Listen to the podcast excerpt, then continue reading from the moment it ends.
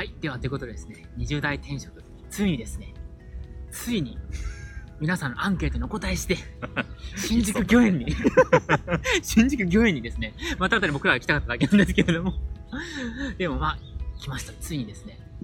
なんかすごいいいとこですよね。あの、なんか、今平日で、えーっと、今、1時ぐらい1時ですね。1時ぐらい来てるんですけど、まあ、人はそれなりにいますけれども、なんかすごい和やかな雰囲気で、結構外国の方が多く、なんかうん外国の方は後ろで寝たりとかですね、してる感じで、本当にここはいいとこだなという感じで、今、池のところとか、あの、なんですか池とか、林の中。を 回ってきたんですけれども、まあ、和やかでいいですね。まあ、ということで、その新宿御苑ですね、今日、えー、と撮影を、動画撮影をしてるんですけれども、なんとここで皆さん、ビッグニュースがあります。なんと、東島さんが31歳になられました。おめでとうございます。いやいや、まさかね、実は僕全く知らなかったっていう。まあ、さっきはおごってもらったくらいですね。うん。全く、これ普通だったらね、なんか考えてね、なんかそういうケーキを用意してそんなことするんですけど、僕は全くそういうことはしません。はい。ちょっと自分からおねだりしてみました。まさかの東島さんから言わせるというですね、ミラクルをやっとのけました。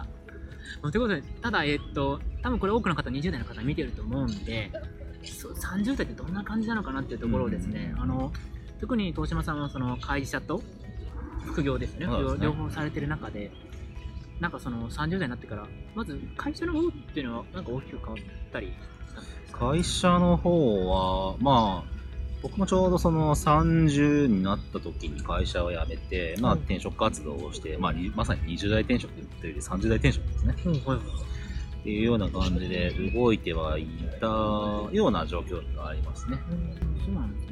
結構その自分の気持ち的にもうん仕事に対してはもう結構まあ余裕余裕うん。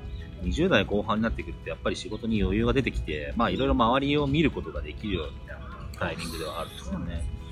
なんで、まあその、20代後半で、まあそのマンネリしてるところにスキルアップを、技術的なスキルアップをするか、まあ私エンジニアなんで、するか、あとは、副業をするか、自分で稼ぐようになるかっていうと選んだ時に、まあ副業を始めたっていうような感じで、まあ副業を始めた背景はあるんで。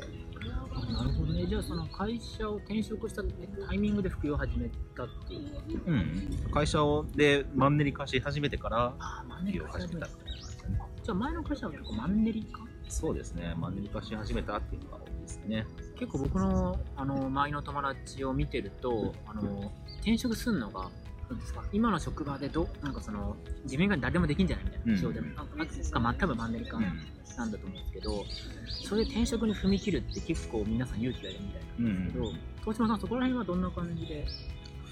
転職？ああ、僕の場合は、その、副業をやっていたんで、うん。まあ正直、あの別に就職できなくても副業で食っていけばいいやっていうような気持ちは、まああって、まあ、それがゆえに副業を始めたっていうもちろんありますけど。あ、なるほど、そういう副業の仕方もありなんですね。うんなるほどね。確かに。転職失敗してもね、最悪。別にいいかなっていう。なるほどね。で、しかも副業やってるから、面接も強気に出れるし。そうそうそうそうその結構気持ち的余裕って違うんですよあ、。やっぱ違うんですか？どうしてもなんか御社にっていうよりは、まあ余裕がある方が、まあ20代後半だとやっぱりうんある程度業務にも慣れてきて、うんうんまあ人と話す機会も多くなってくるんで、うんまあそういう点で、あのー自信を持って話せる。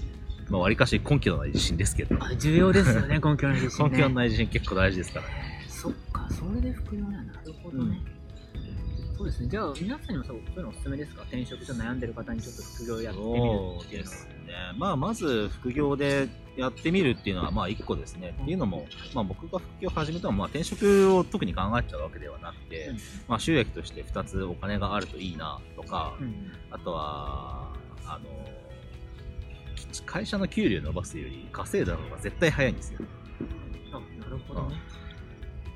会社の給料を月1万伸ばそうとしたら資格なんか1個取るとか、え、そうなんですか？そういう勉強の時間のかけ方しないといけないんで、結構エネルギーいります。そうそうそう。それをずっとやっていくのはちょっと厳しいんですね。